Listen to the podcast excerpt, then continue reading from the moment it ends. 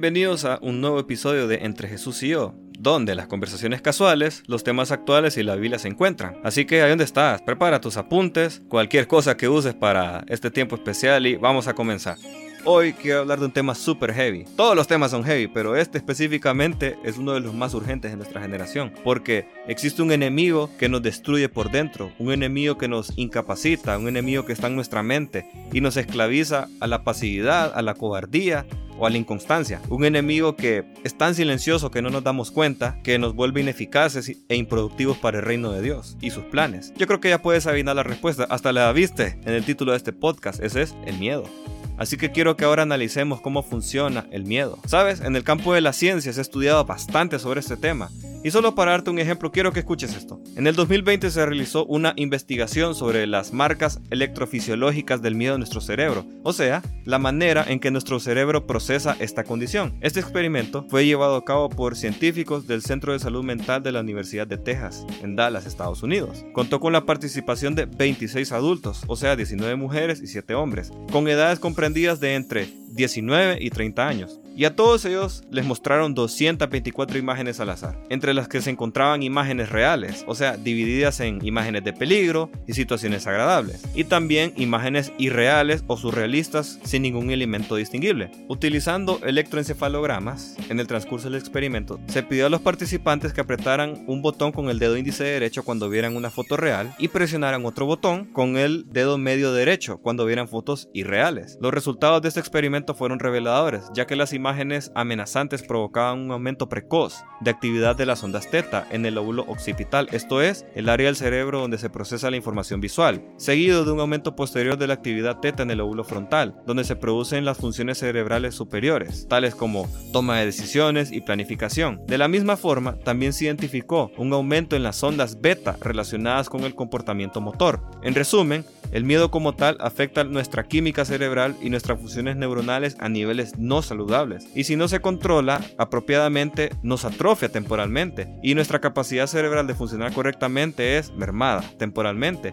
Pero hay algo que yo quiero aclarar aquí, muy importante. Aunque estos estudios son muy precisos, solamente muestran los efectos inmediatos de situaciones temporales. Solo piénsalo, o sea, miras algo que te da miedo, tal vez de tener fobia a las, a las arañas o a las alturas, de tener miedo a los zombies, miras una película de terror y algo ahí te, te, te, alteró. Son situaciones particulares y temporales. Quiero que nos enfoquemos en este episodio en las consecuencias a largo plazo de un estado prolongado de miedo, la constante incertidumbre que atormenta tu alma y tu espíritu. Yo quiero que veamos los efectos en la salud mental y espiritual de vivir con un miedo constante. Y quiero destacar tres cosas. La primera, te vuelves una persona ansiosa y con tendencias depresivas ya que el miedo te carcome, te encierra, te aprisiona, pierdes el gozo, pierdes el gusto por la vida, pierdes el gusto por la vida cristiana, pierdes el gusto por tus relaciones, pierdes el gusto por todo lo que haces en tu vida diaria. Segundo, dejas de buscar la dirección de Dios y pierdes tu comunión con Él porque dejas que el miedo distorsione tu visión de quién es Él. El miedo no solamente distorsiona tu visión del mundo a tu alrededor, sino que también distorsiona tu concepto de quién es Jesús. Y también, en tercer lugar, pierdes el deseo de ser productivo en esta vida. Pierdes el deseo de estudiar, de practicar deporte, de salir con amigos, de trabajar, de un sinfín de actividades que ayudan, ayudan en nuestra vida diaria. Y sabes, es aquí cuando nos detenemos a pensar qué dice la Biblia sobre el miedo. Y créeme, tiene aún más que decir que la ciencia, porque la Biblia estudia la naturaleza humana desde el principio de los tiempos. El miedo a lo desconocido o lo incontrolable es una característica de toda persona que no conoce a Jesús. Estoy hablando del miedo prolongado, no de la emoción temporal de que me asustaron o cosas así, no. Estoy hablando de ese miedo, esa incertidumbre, esa, esa desconfianza por la vida. A eso me refiero. Los seres humanos tenemos por naturaleza un deseo excesivo por tener el control de todas las cosas a nuestro alrededor. Y cuando sentimos que no lo tenemos, perdemos de vista la realidad de la imaginación y ahí nos doblegamos ante la impotencia de no controlar lo desconocido, entre comillas. Ya vimos los efectos del miedo, ahora veamos las causas. Créeme que hay muchas causas, no tendríamos tiempo de abarcar todas, pero quiero mencionarte algunas de las principales. La primera de ellas es la incredulidad. ¿Qué significa eso? Cuando no confías completamente en la soberanía de Cristo y su cobertura sobre tus circunstancias. También está la falta de integridad. ¿Qué pasa cuando tienes pecados sin confesar? Cuando hay pecados ocultos que cauterizan tu conciencia y te alejan de Dios. Cuando cometiste algo que tenés miedo de que lo descubran. O sea, ya sabes de que Dios ya sabe que lo hiciste, pero aún así te da miedo confesarlo. Te da miedo comentárselo a personas, aun si esas personas son de confianza y son espiritualmente maduras.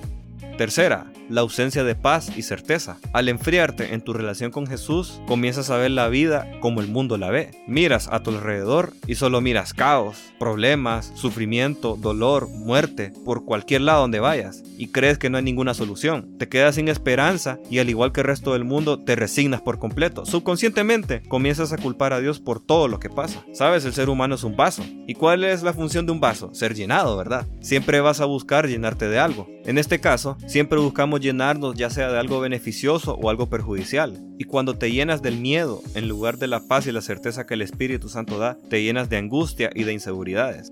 Y la cuarta, creer en mentiras que te aprisionan y te paralizan, ya sean supersticiones, ideas por traumas pasados, la voz del enemigo, la voz engañosa de malas compañías, etc. Como puedes ver, la verdad te libera mientras que la mentira te aprisiona. Y la prisión siempre involucra un componente de incertidumbre, y la incertidumbre siempre lleva al miedo. Estos son eslabones de una cadena. En algunos casos, el miedo lleva un componente espiritual. No estoy diciendo que existe un demonio que se llama miedo o una entidad espiritual llamada terror, no. Estoy diciendo que el diablo se aprovecha de nuestras inseguridades y nuestras temores para susurrarnos mentiras, lo que te estaba diciendo hace rato, y hacer que en lugar de que busques ayuda en el lugar correcto, o sea, a los pies de Cristo, te escondas en el abismo de tu propia naturaleza, en el abismo de tu propia incertidumbre, o sea, te resignes a vivir con miedo. Y ya dijimos al principio de este episodio de que el miedo no se trata aquí de, sentimientos, emociones, de que vi algo que me asustó, se trata de un estado constante de incertidumbre, un estado constante de temor, un estado constante de falta de seguridad, de falta de, valentía. Una vez escuché una persona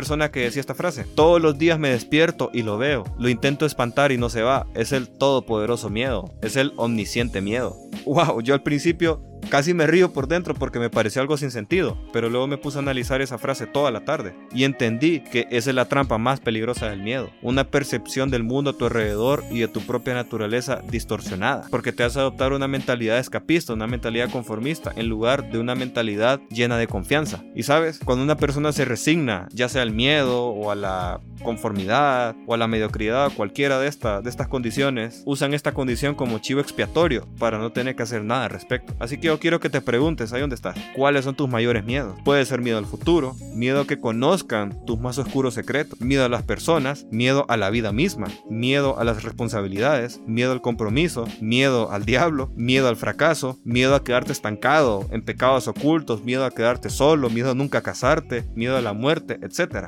Ya indagamos sobre las causas del miedo en nuestra vida y sus efectos. Ahora quiero que veamos la solución. Porque de nada serviría hablar de un problema si no traemos la solución. Simplemente hay dos virtudes que vencen el miedo y nunca, nunca dejarán de ser efectivas. La valentía y la confianza.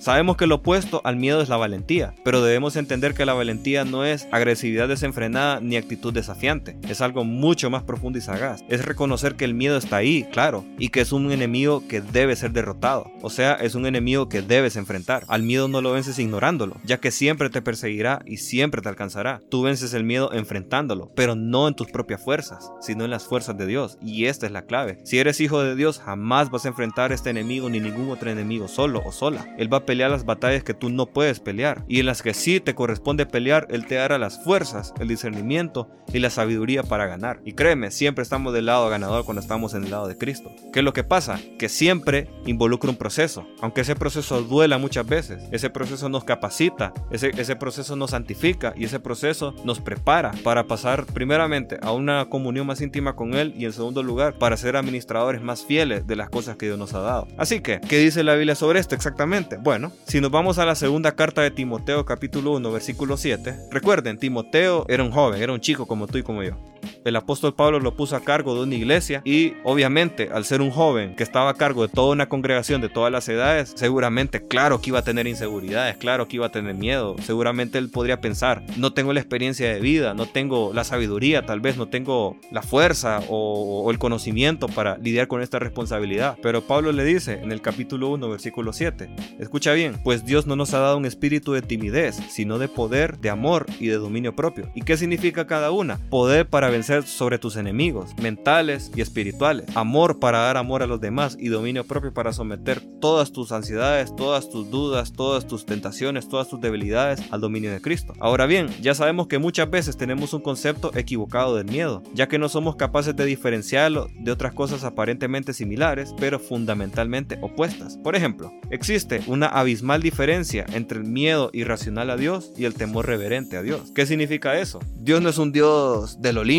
allá, un ser lejano que solo está esperando que peques para fulminarte de un rayo. No, Él es un Padre, Él es amor y Él es justo. Por eso Él quiere perfeccionarte, Él quiere santificarte, Él quiere redimirte. Entonces, esa autoridad requiere respeto, requiere honra, requiere admiración, requiere obediencia. A eso se refiere la Biblia cuando lo llama temor reverente. Es un respeto, es honra. Hay una abismal diferencia entre el miedo al futuro y un sentido de responsabilidad por el futuro. Porque eliminar el miedo no significa que por decirlo así, nos va a valer la vida. No, significa de que vamos a estar confiados en la persona correcta, o sea, Dios, y vamos a estar alerta para tomar las decisiones correctas que nos lleven al futuro que Dios quiere que tengamos. Hay otra diferencia abismal entre las inseguridades producto del peligro y la prudencia ante los peligros. Porque recuerden, la valentía no es desenfreno, no es ser imprudente, sino más bien ser prudente con la confianza de que a pesar de que tenés miedo, vas a enfrentar ese miedo y vas a vencerlo en las fuerzas de Dios. ¿Sabes? La comunión íntima con Jesús destruye el poder del miedo en tu vida y lo reemplaza con valentía y gozo. El mundo y el diablo no podrán confundirte ni engañarte si estás bien plantado en la palabra de Dios. Y como les había dicho en el primer capítulo, tal vez no, no tengas tiempo de dedicar 5 horas diarias, ni yo las tengo tampoco.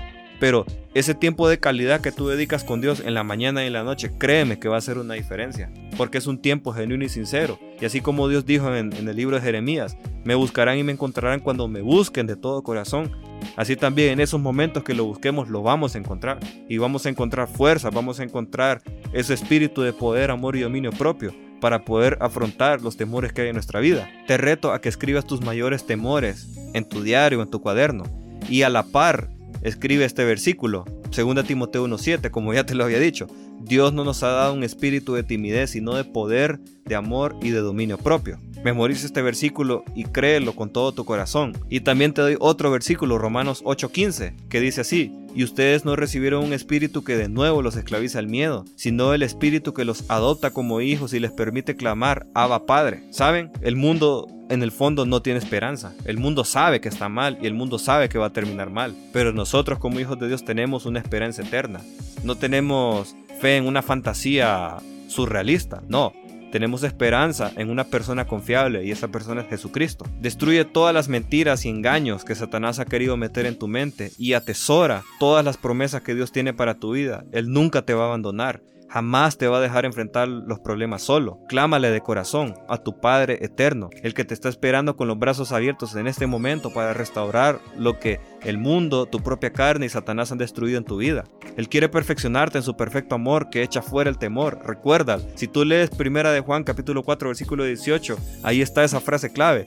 El perfecto amor echa fuera el temor. El lugar más seguro en toda la existencia no es a donde no haya peligro, sino a los pies de Jesús. Estar cerca de tu Creador, Señor y Salvador, tu amigo fiel, tu maestro y tu protector. Recuerda esto siempre. Anota este versículo a la par de tus miedos cada vez que el enemigo quiera sembrar duda en, tu vida. Cada vez que el enemigo quiera sembrar esa raíz de miedo, cada vez que quiera aprovecharse de tus debilidades, tus limitaciones para estancarte, e impedirte avanzar en el propósito que Dios tiene para tu vida. Recuerda este versículo, memorízalo y repítelo mientras oras.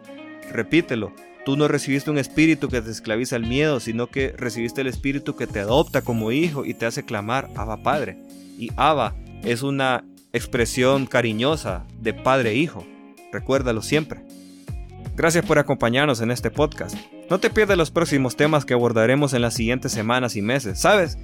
Si deseas más información sobre nuestros ministerios o quieres ponerte en contacto con nosotros, escríbenos en nuestras redes sociales. Te dejamos los enlaces en la descripción de este episodio. Hasta la próxima.